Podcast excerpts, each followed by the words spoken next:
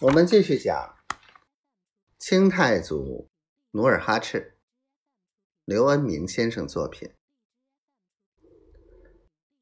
老韩王进城后，立即动员八旗兵士，整修城池，加固城墙，并以十字街为中心，在南北通天街的东侧营建宫殿。一天早晨。老韩王特意宴请工匠邓公池，请他设计、主持修盖宫殿、扩建城墙。邓公池熟悉历代皇宫的建筑，也研究过辽、金、元时期的宫廷建筑。他当即建议道：“城墙要扩建，大殿要新盖。”皇太极马上问道：“城墙如何扩建？”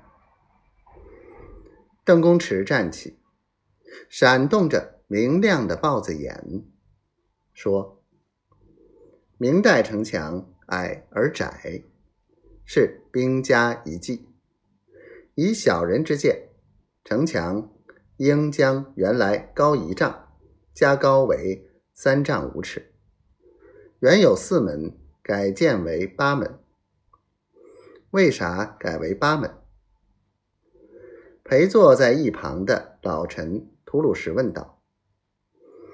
邓公池又转过身答道：“皇城不同于民城，历来皇城都是神圣象征，所以我想，新城应按照天干地支设。”八门入关，再建城楼、钟楼和鼓楼四塔，这样八门八卦，郭圆向天，城方向地，四塔如象，两楼如仪，如此皇城岂不是天堂再造于地？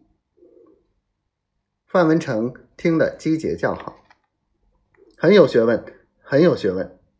邓老弟，真如鲁班在世。邓公池连连摇头，岂敢岂敢。老韩王未加言语，只是亲自让侍从斟了一杯酒，赐给邓公池。邓公池一饮而尽。老韩王急切问道：“那大殿如何设计？”邓公池连忙施礼，说道：“容小人到下房一趟，回来再禀。”